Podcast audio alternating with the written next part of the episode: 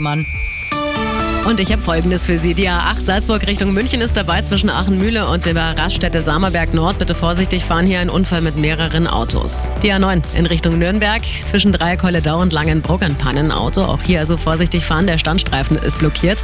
Und dann haben wir noch was vom mittleren Ring von der Donnersberger Brücke in Richtung Norden bei der Abfahrt Olympiapark. Stautsees. Hier ist nämlich aus irgendeinem Grund der linke Fahrstreifen gesperrt. Gute Fahrt. Der Verkehr mit den handgegossenen Pfannen von Pfannenhareka in Forst-Inning.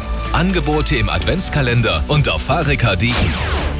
Und das sind die aktuellsten Blitzer für München und die Region. Stehen in Eying am Bahnübergang auf der A95 in Richtung München, kurz vor der Ausfahrt Kreuzhof, haben Annelore und Karina auch nochmal bestätigt. Vielen Dank. Johannes hat sich auch gemeldet auf der B15 einer in Solching bei Tempo 50. Hier wird in beide Richtungen geblitzt. Einwärts haben wir in Langengeisling einen stehen. Der Hans war auch dran.